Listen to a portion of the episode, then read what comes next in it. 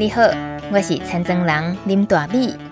大家好，我是住在宜兰农村的广播人林大米，在教育电台每周一晚上六点到七点，和你一起关心农村与农业，展开城市与乡村、农夫与消费者、理想和现实的各种对话。欢迎收听《青农市集 On Air》。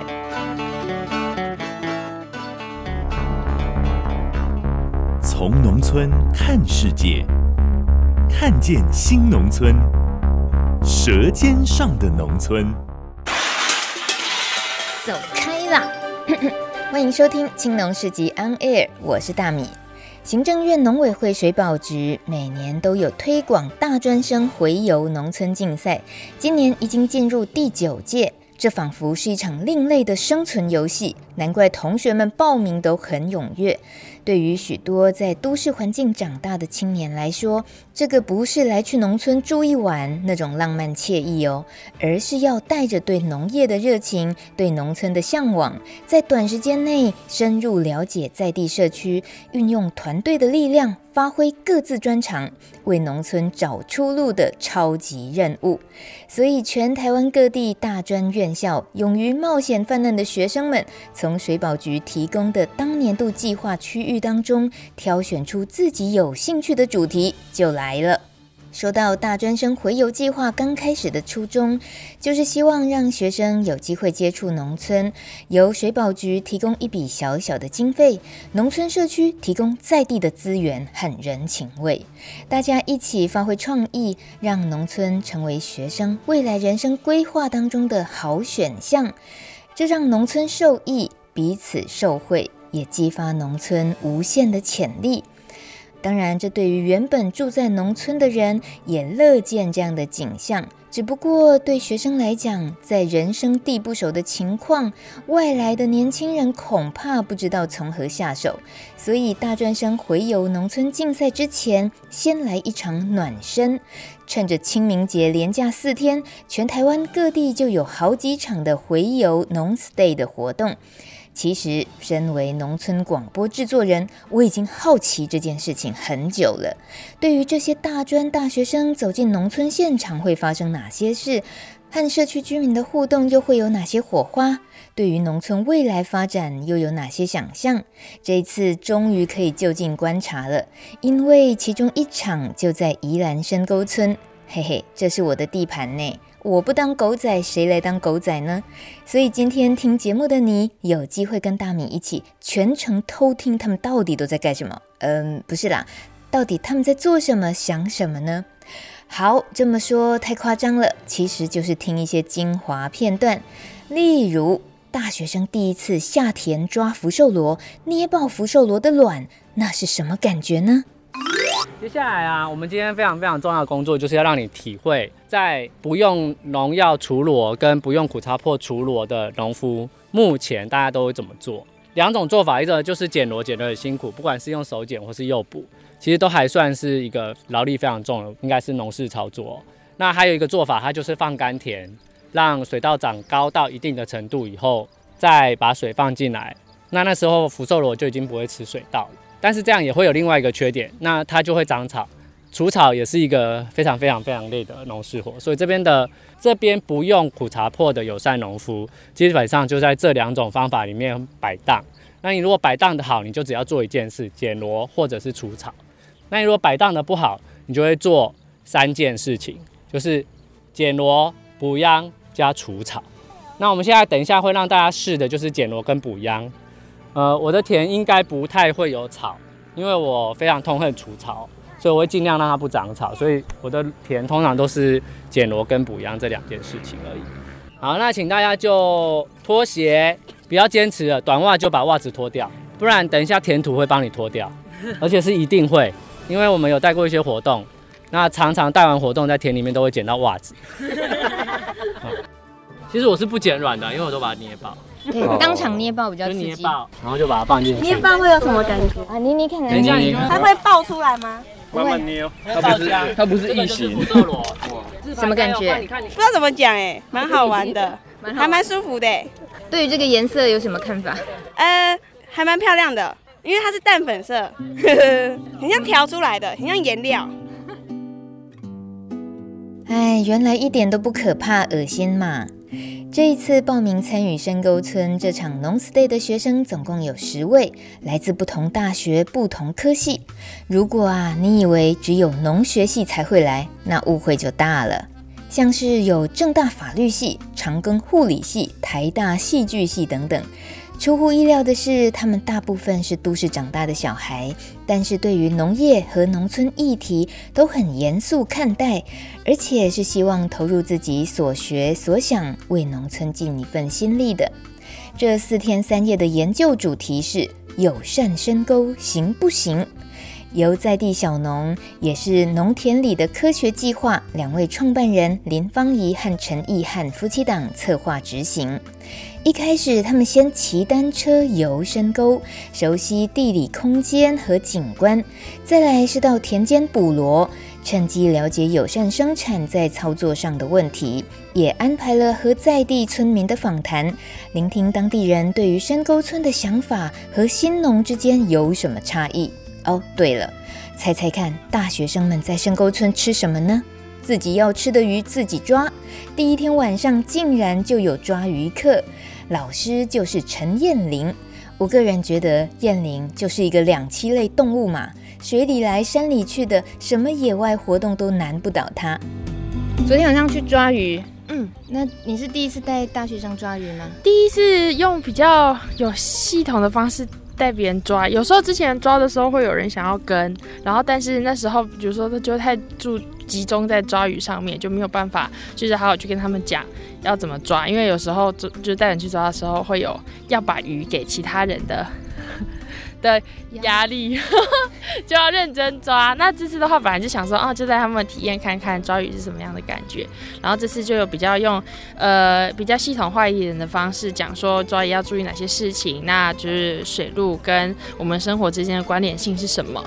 然后就是有，然后带他们去抓鱼。本来一开始是跟他们讲说，没有抓到是正常的，抓到就是是赚到。那没有想到就是这批大学生超厉害，就是又有新手运，然后我觉得也可能也非常有非常有潜力。然后就是抓了超多鱼，我们抓了昨天抓了十几条，而且好几只都蛮大的，都可以今天可以加菜。抓什么鱼？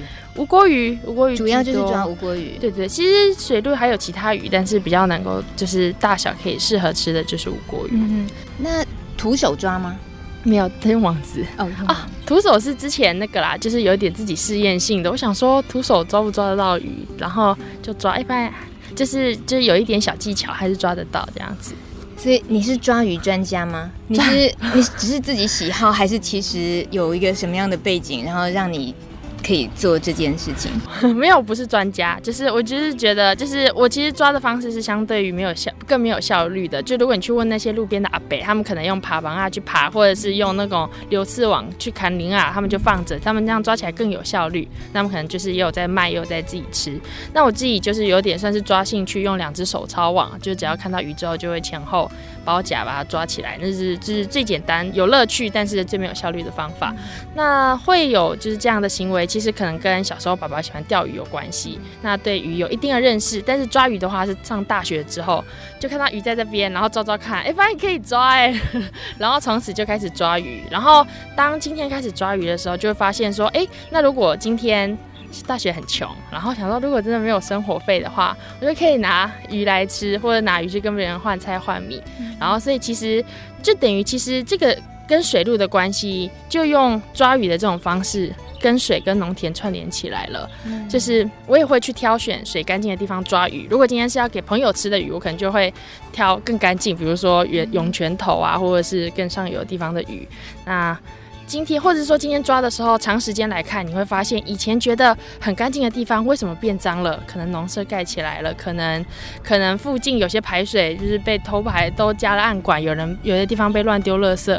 所以当今天去越去接触水路，越去运用水路的时候，其实就会发现水路的变化，其实跟我们生活其实应该是会息息相关的。嗯，对，虽然我没有种田。嗯 可是昨天透过晚上带着学生，一些可能他们这辈子也是第一次抓鱼，是是是，所以你会感受到什么？就是自己的这个角色，然后带他们在农村抓鱼，你看到他们的反应啊，他们的感受是什么？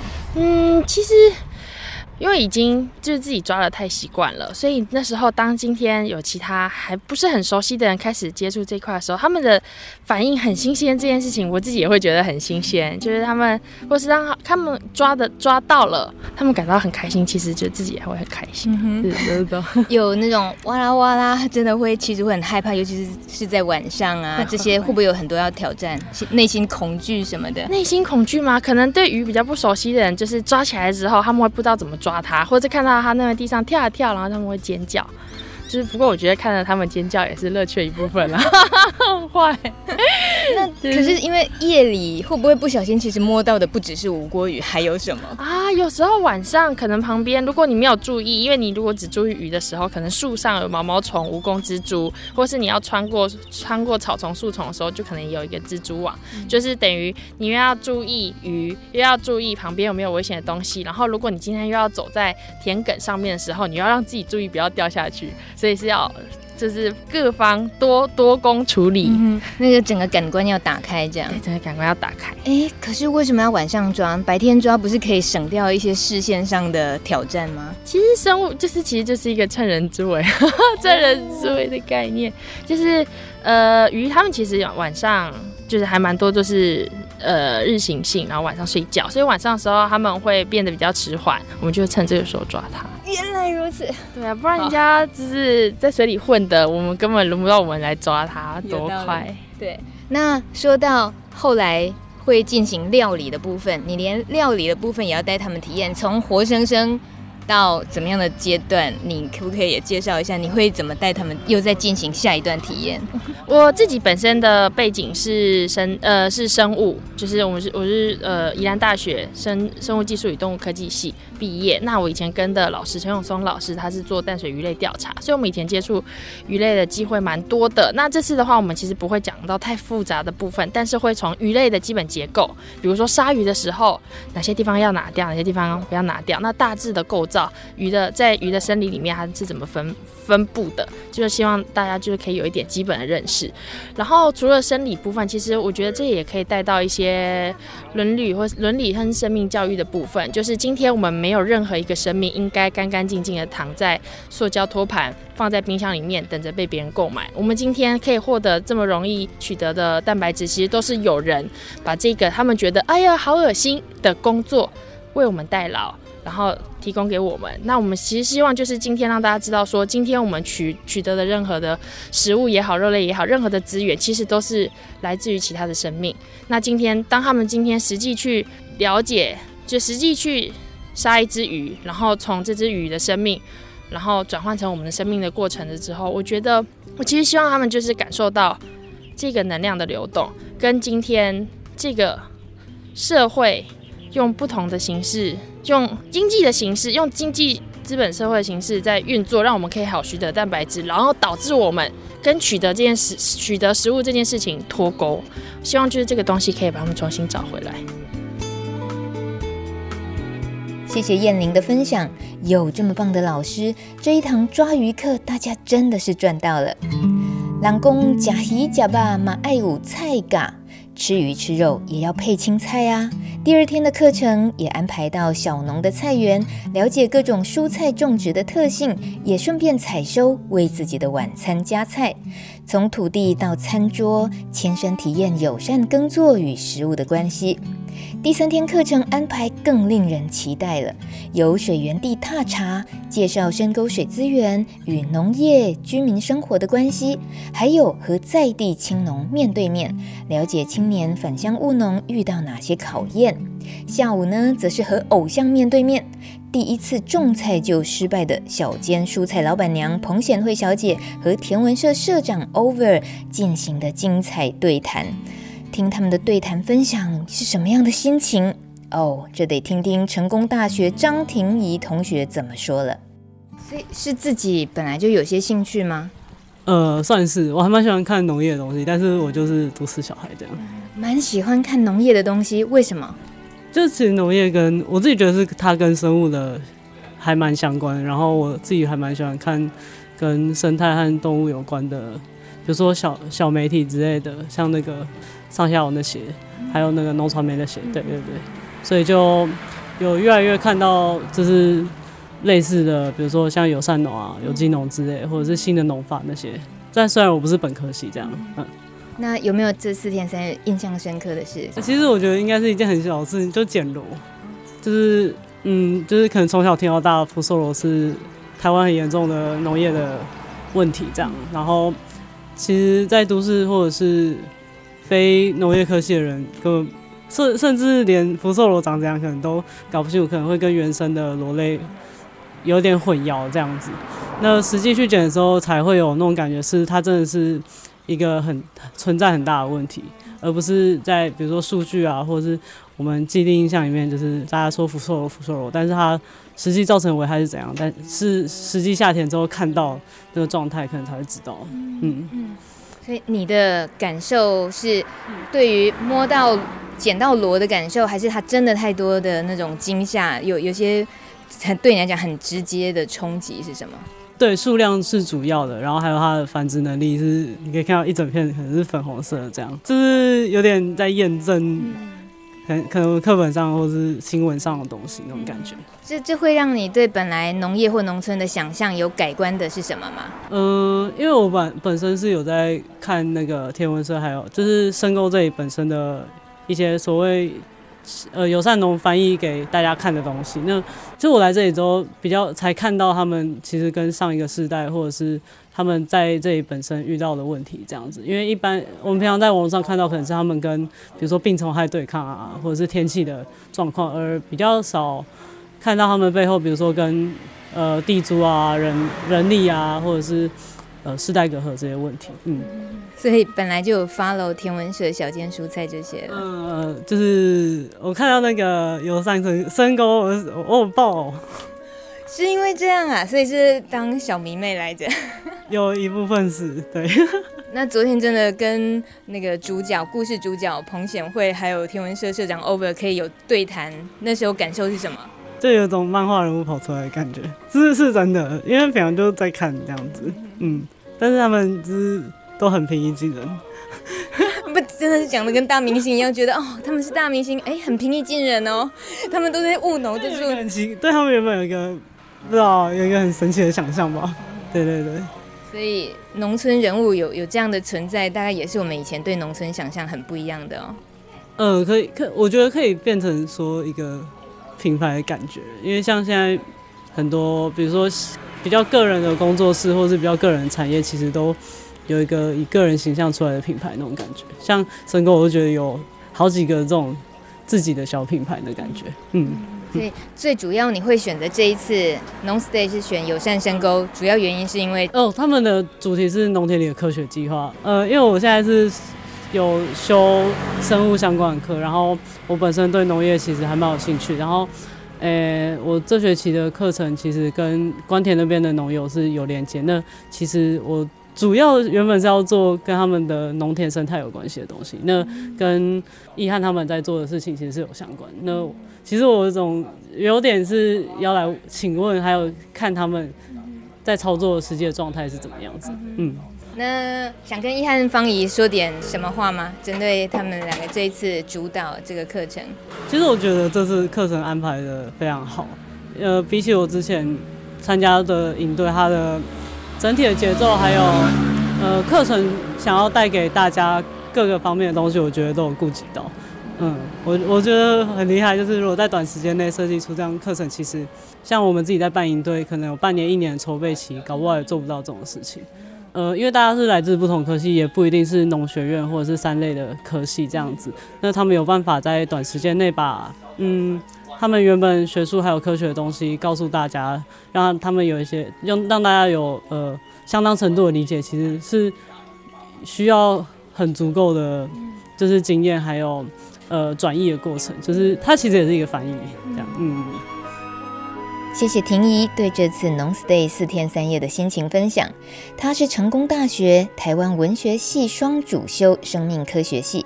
非常期待未来能欣赏到他对农村的书写与行销专长上的发挥。同学当中还有一位来自香港的朱少豪，他就读台湾师大华语文教学系。他说，还没来台湾之前，以为农村是个十分落后的地方，但是这几年有机会到达台湾各个原住民部落，还有农村踏访之后，深深体会到农村珍贵之处。农村拥有丰富的天然资源、生态环境，还有人情味，这些都是在繁华城市中缺乏的。呃，我叫朱少豪，那我是呃台师大华语系的。这一次农 stay 是选择深沟村，对你来讲是什么吸引力？呃，本来我就很喜欢看公司的《我们的岛》，我已经从《我们的岛》看过这个农田里的科学，那我就觉得其实。呃，农村很多问题是不是也可以透过经验？但是透过经验是可以很好的解决，但是也有一些地方是可以归纳成一种比较量化或是科学的一个方式。那我们作为一个大学生，是不是也可以运用到我们自己的专业，呃，或是我们自己不同的角度来到这边帮忙？就你自己经过这四天三夜之后，那个帮忙原本期待帮忙的那个企图，有没有发生什么变化？有，我们可能一开始对于这个计划就是透过四天三夜的观察，就是直接想一些方法可以解决这里的问题。但是其实有些问题并不是这么简单，说我们来一个短短的时间就可以做到。像他们可能来了几年，还是可能会遇到不同的问题。但是我觉得像这样直接的帮助是真的不可能，但是间接的，像比如说我们开始。受到一些影响或是想法，说我们原来就每个人每个科系都用可以用自己的专长，不是说我来就是种田，就是我我之后我可能是之后走教育路线，那我可不是可以就是用教育这块，然后影响到更多人，然后接触这样的呃对于小农友善或是土地有一个嗯关怀的人，然后号号召他们过来这边，然后就是。嗯，我们可能有些事情真的是没有办法短时间改变，但是我们可以做的就是每个人尽力用自己的能力或是兴趣专长去做。嗯哼，对。你你来这边四天三夜，宜兰的这个农村会让你有很多对照着你在香港的某些生活的景象吗？呃，其实嗯，对照的话就是差异蛮大的。就是我在香港生活的时候，大部分都是一个。都市的一个很繁荣、很快速的生活节奏，就是人与人这个关系很疏远，就是哦，可能我就是搭二十几层的电梯回家，然后就是关起门就不会再跟邻居互动，然后跟这个土地也更是一个隔绝，因为在我们的地方，就是土地就好像真的是只是一种商品。你要卖，或是卖多少钱，就是由大财团去决定。我们跟土地的关系是零。但是其实明明香港有很多就是那个呃绿绿化的地，就是山，香港的山很多。但是其实是不是我们也可以跟那个土地更加亲近？然后在深沟村，我会发现有些地方是农农地，但是它其实也有一些观赏的价值。就是不管是你真的是农夫，是不是农夫，你也可以透过这个土地跟这个大自然有一个互动。我就觉得很羡慕这一边的能有这么好的资源，跟也目前还保存的很多农村的文化，或是一些也有很多人在这个土地上为呃友善土地农法更更加努力这样。对，因为香港其实也有人在做，但是真的那个比例只是比台湾少太多，就是很多可能就真的是觉得。工作很多年，比较有一定的经济基础才去做，但是真的是很少数。但是在这边，可能我们看到有一些就是读完大学，就是嗯，发现自己是喜欢这样，而且又有地方可以做。但是像香港，其实你在现在其实差差不多很找不到农地可以做，所以就蛮羡慕这边。对，谢谢香港的朋友朱少豪同学分享来深沟村的心情。稍待一会，节目继续为您追踪报道这一场大专生回游农 stay 的深沟村现场实录。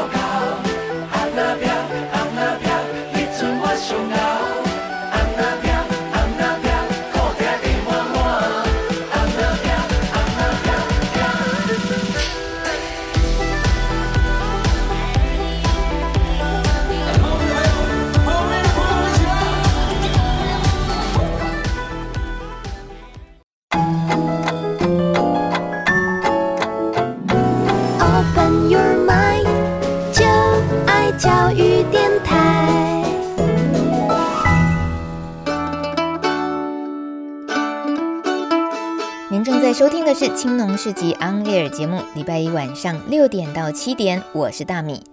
友善深沟行不行？在春假期间，由水保局举办的大专生回游农村计划，十位从台湾各地主动报名而来的大学生，先到宜兰进行一场暖身的农 stay 四天三夜课程。在宜兰深沟村这个拥有清澈涌泉的水的故乡，孕育了优质的稻米产业。这几年来，友善小农聚集，也为在地注入活力。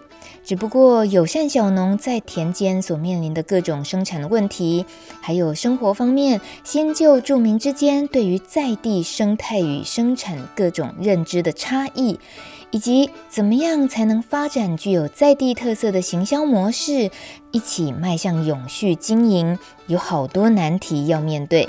所以，透过在地小农陈义汉和林芳仪的引领，让学生们触及深沟村的各个角落。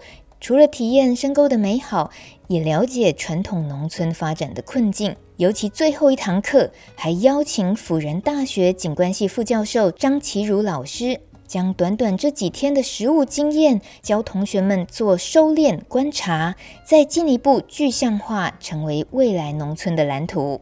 好了，讲白一点，同学们要交报告喽。为了第四天的成果发表，十个人分成两组。和导师们前一夜就讨论到很晚才休息。究竟大学生们对深沟村的未来提出哪些具体方案呢？一起来听第一组的成果发表精彩片段。我们的主题叫做友善深沟。那我们先请成员依次自我介绍。我是台湾大学戏剧系的郑凯文。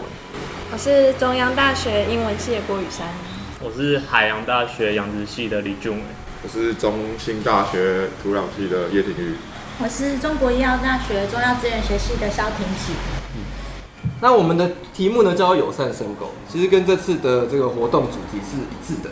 那他们的友善是指这个对环境的友善，是用那个就是有别于惯行农法的友善农法来就是促进这个环境的保育，来让这个深沟村的环境能够永续的发展。那我们的友善呢，其实它的意思不太不尽相同。因为我们发现深沟村这边的这个惯性农业跟友善农业之间有很大的隔阂，那他们的这个施行农法的不一致，很多时候导致了这个人与人的人际关系的摩擦。那我想就是，如果我们要在这边驻村，或者说就是再往后推广什么样的计划，那么就是如何去改善这边的人际关系，因为这在乡村是非常重要的。那么我们认为非常重要，所以说这个我们选定了这个为题目，那希望能够提出我们的看法。我们已经看到了好山好水。我们一来，然后理事长在致辞的时候就说，我们这里最棒的东西就是水。然后当天晚上，我们也在外面的深深沟的水沟或者是排水处那里看到了非常多的鱼，然后还有水草飘。我们一般在都市或者在其他地方的水沟不会见到这种现象，所以我们还可以看到，而且我们在田间还可以看到。好几种种类的鸟，虽然我现在讲不太出来它的名字，但是已经可以肉眼可以分辨出它是有好几种，所以我们觉得它的生态多样很丰富。然后，而且还有另外一件事，就是我们在骑脚踏车走访这附近的过程中，我们看到了很多的高级的农舍，然后但是通常好像没有什么人住。另外就是这里是友善小农的聚集地，就是虽然。大家好像个性不太一样，但是大家都会聚在一起，然后聊天，然后什么在小间蔬菜那边比较像他们的根根据地这样。然后最后就是这里可以看到是我们有又有惯行农法，又有友善农法，但是他们虽然可能意见有一点相左，但是他们现在仍然是并存的状态。那我接下来就是想要讲的是跟就是在地居民的情感连接部分，就我们大概把它分成就是有两个部分，然后就是那两个部分的空间的使用，第一个部分是会使用到这个社区活动中心。那其实就是我们这几天到深沟来，其实会发现就是跟我之之前在去其他农村的经验比较不同的地方是。就可能我们来到这边跟这里在地的居民互动的呃，就是次数或者是有办法互动或是讲到话的那机会比较少。因为我们这次主办的那个单位也是是从后来就是一到深沟这个地方居住，所以其实我们就是觉得说这边跟在地的互动其实是相对比较没有那么就是热络的。然后也在就是过程中，就是包含昨天其实就社区这边有老人就是共餐，就是像现在。呃，长照据点想要发展的那个共餐的机制，然后我们发现，其实这边共餐的机制，呃，相对跟其他比较发展的比较完善的社区来讲，其实是没有那么完整的。所以，我们就是觉得，就是因为这个地方是发展友善农业嘛，那我觉得共餐这个机制，因为毕竟就是农业这东西，最后就是要吃进自己的肚子里嘛，所以其实这个东西是很容易有办法跟这样子食堂去做直接的联系，所以我们就从社区活动中心的。那个长照老人共餐，那共餐的菜的，就是来源的话，就有可能是那个小农在对面的那个菜园里面种的菜，然后让就是那个这些长辈有办法直接去做采收，然后再做烹调，就是其实并没有就是直接的想要去宣传那个理念，但是是可以透过他们这样子，就是在生活中透过吃下去这个东西，然后去。知道这样子的，就是有关友善小农，或者是这这群人来到这个地方是想要做什么样的事情，来做一个切入点。所以，我们做设立这个这两个示范区的主要目的，就是希望我们可以展现出什么是友善农业，那它友善农业的特色是什么？它跟惯性农业的差别是什么？那为什么我们想要推广这个东西？那我们希望是说借由。面积以及数量的增长，达成一个友善农田的聚落。那在这个聚落里面，同时又包含了各个小农之间的多元性。那希望就是建立友善农业，呃，友善农田示范田之后，我们增加更多的游客，那间接的也是带动深沟村的观光发展。那以上呢是我们的报告，这是我们的所思所想，一点浅见。那欢迎大家能够互相交流。好，谢谢大家。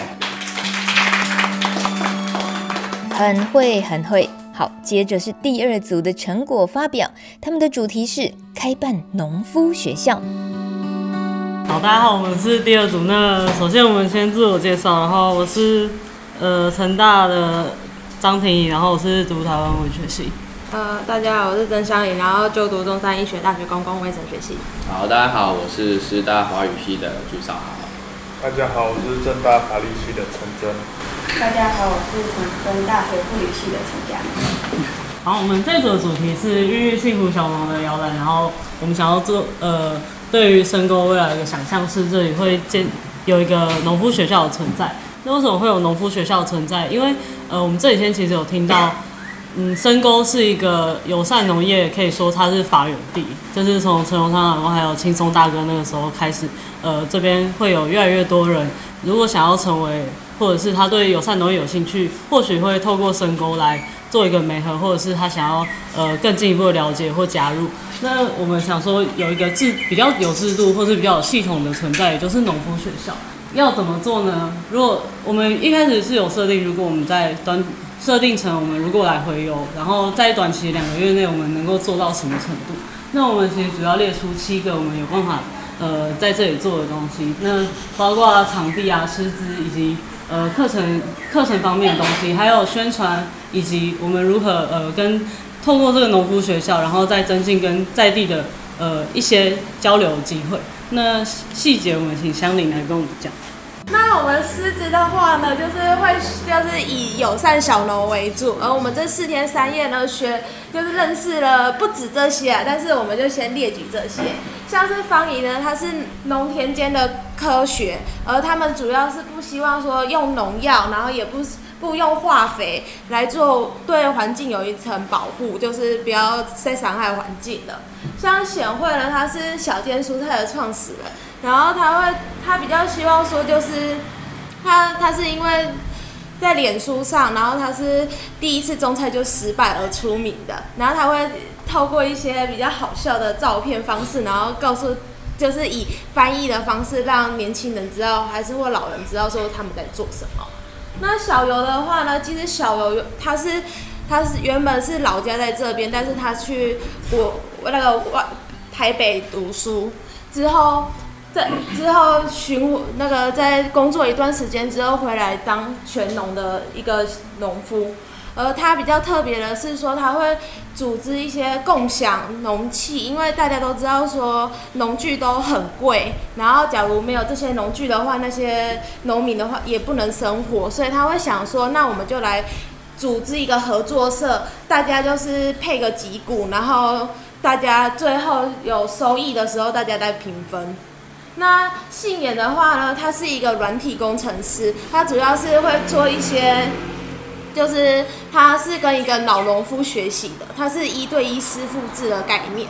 然后他在学习的过程中，他可以发现到说，像水，我可以利用什么感测器的方式，然后就知道说水到底哪时候它土壤已经湿了还是干了，那我要不要加水？然后空气的湿度怎么样？他可以利用感测器的方式控制。然后他也有做一个小，就是 APP，告诉就是说他这个地方他是种什么的，然后可以加以记录，然后让农民不会搞混。那我忘记讲地图了，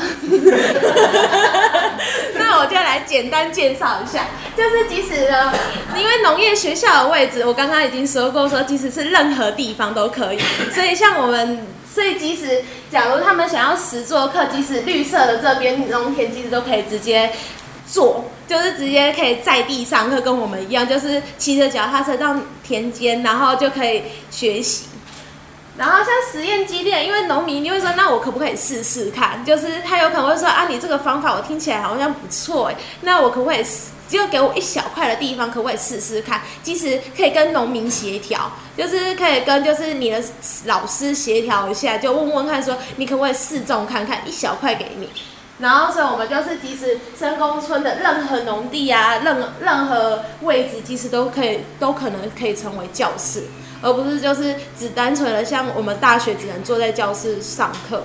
那我觉得最重要的是说，就是即使这四天三夜，就是也告诉我们了解很多，即使农业的知识相关层面很多，但是我们该如何实践它们？嗯，我大概讲完了，谢谢大家。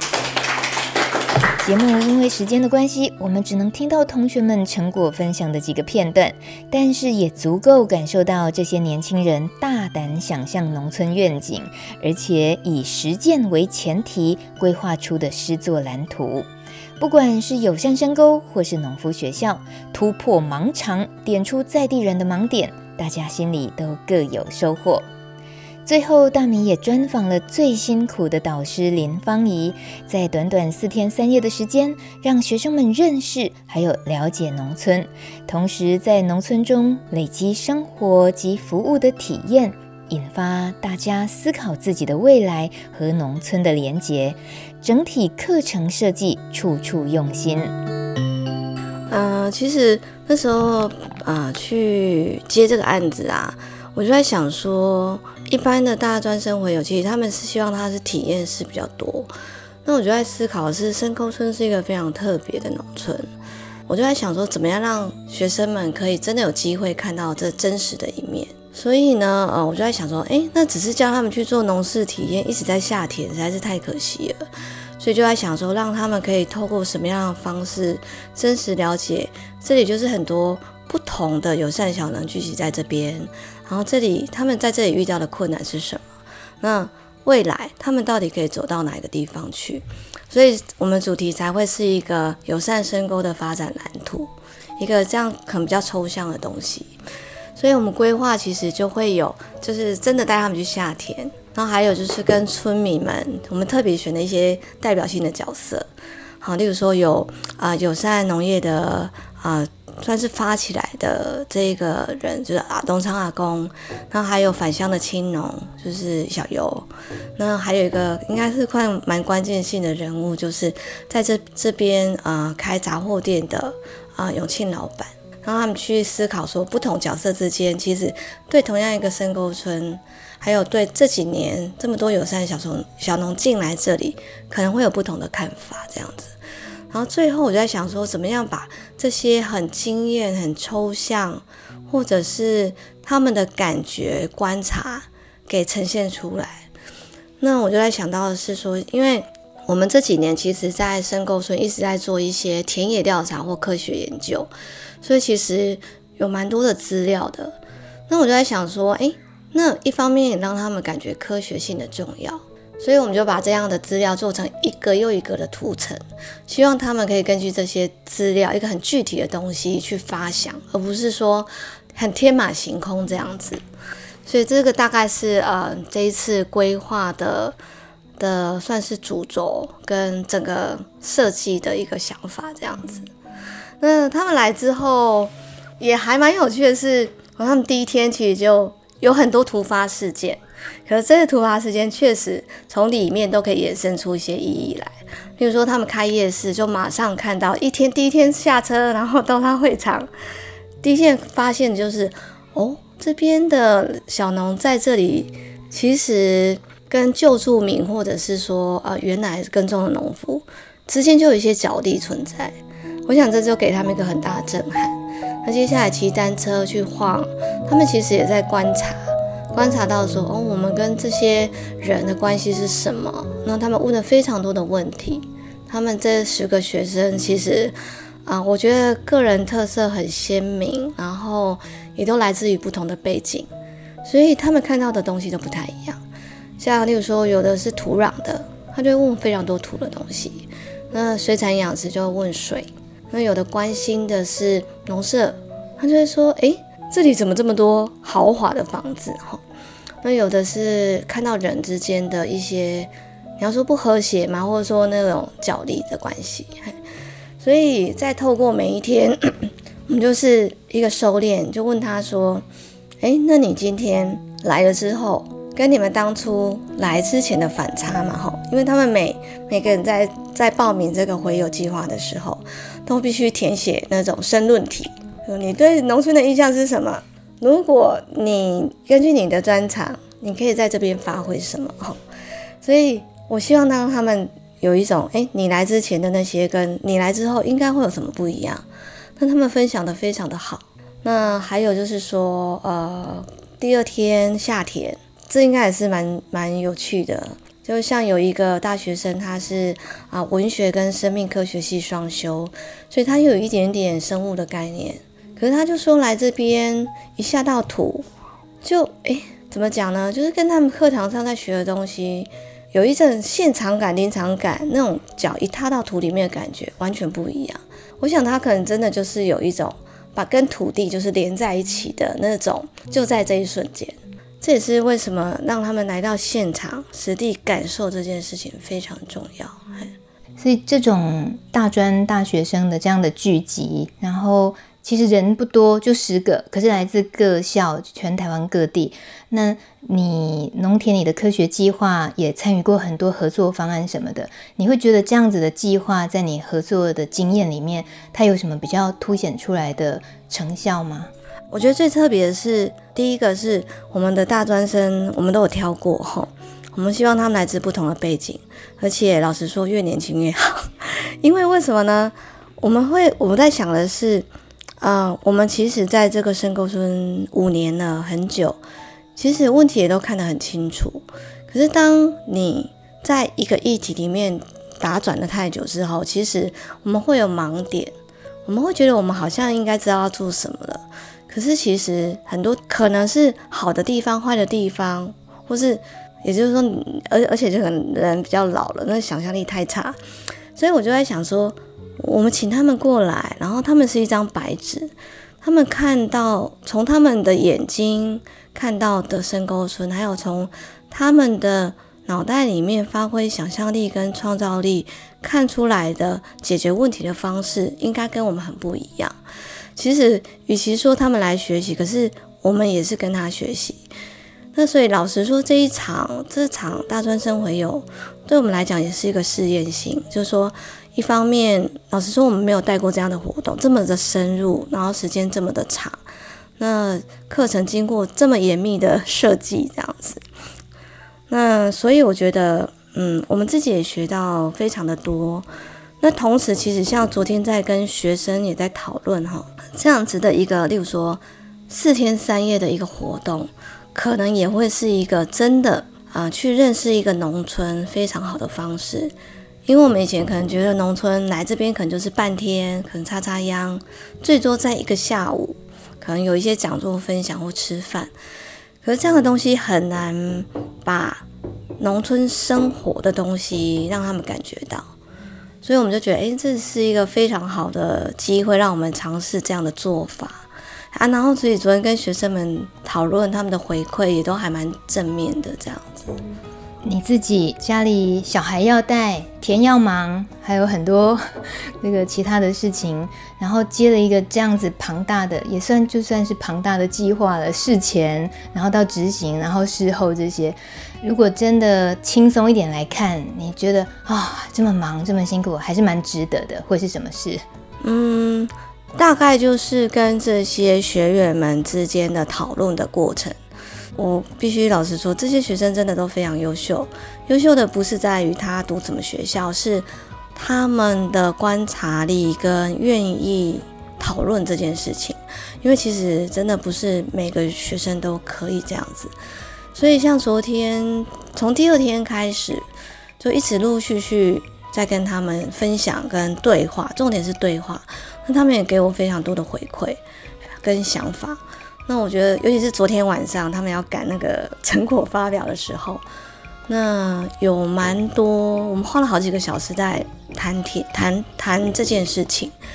那他们给我非常大多的回馈，而且这几天他们所有发表的东西，我都把它记录下来，一一打下来，因为我觉得这对我来讲是一个非常珍贵的田野调查。你感觉像一个吸取了那个日月精华的大姥姥，或者什么树精，有没有百年树精吸取年轻人的，吸取小鲜肉智慧？有可能他们真的都很棒，就是说，呃呃，有些东西当然是不可能很成熟，可是我觉得那是有一个潜力在，就是一个想法。我觉得我现在看得到他们的潜力，那当然要到一个成熟是，其实要经过不断的摸索跟修正。这件事情当一定是不可能在四天三夜里面去达到的。可是如果说第一个，他们可以对农村产生更浓厚的兴趣，然后说不定是之后可能真的过来这边做一些事情。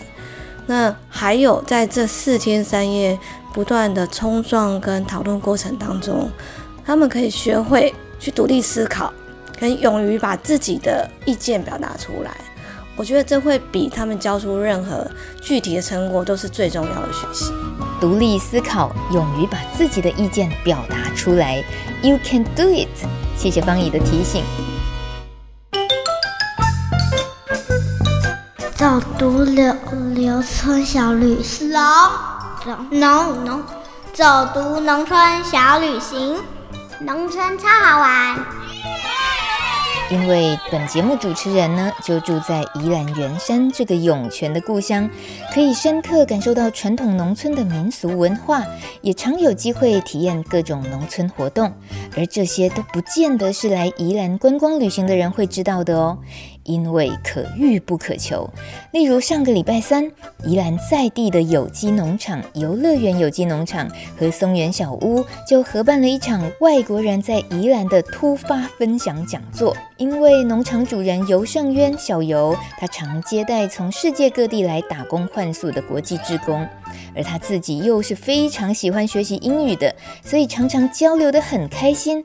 这一次突发奇想，独乐乐不如众乐乐，让更多人可以认识这些国际职工的背景，自在地交流一番。有德国女孩 Lina，她到世界各地旅行的照片分享。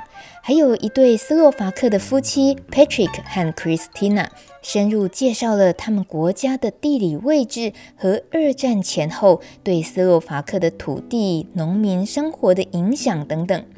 斯洛伐克独立建国不到二十年，农业上有些特色，例如野生动物太多而造成的农业损失，每年高达五亿欧元呢。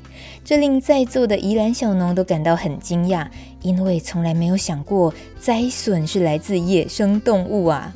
还有一位英国来的年轻农夫 Jake，二十六岁而已，他就能够在英国管理两百八十公顷的农场，主要是以养牛还有种植小麦为主。Jack 他分享了很多农机使用的方法，这种大型农场工作的方式对小农们呢也是很新鲜的事。他说自己是领薪水的，所以呢才能请假到世界各地观摩学习。未来也很希望拥有自己的小农场，过着自给自足的生活。当宜兰的小农吴嘉玲问 Jack 英国脱欧对农业有哪些影响的时候，Jack 马上大叹一口气。很无奈的停顿了两秒钟，然后回答说：“Uh, how long have you got？” 你有多少时间听呢？um, and one of the main things is the subsidies that the farmers get currently. Um, within the next uh, five years, they're going to cut back and basically withdraw all the subsidies uh, that the farmers get from the, uh, the EU. Um, yeah, that, that will affect some farmers quite a lot, and uh, some of the smaller farmers um, rely on the subsidies to uh, make a living, basically. 那有一个比较简单的答案，就是呃有关补助的部分，因为呃预计 在五年，在这五年内，呃大部分欧盟提供的农业补助都会都会不见了，都会没有了。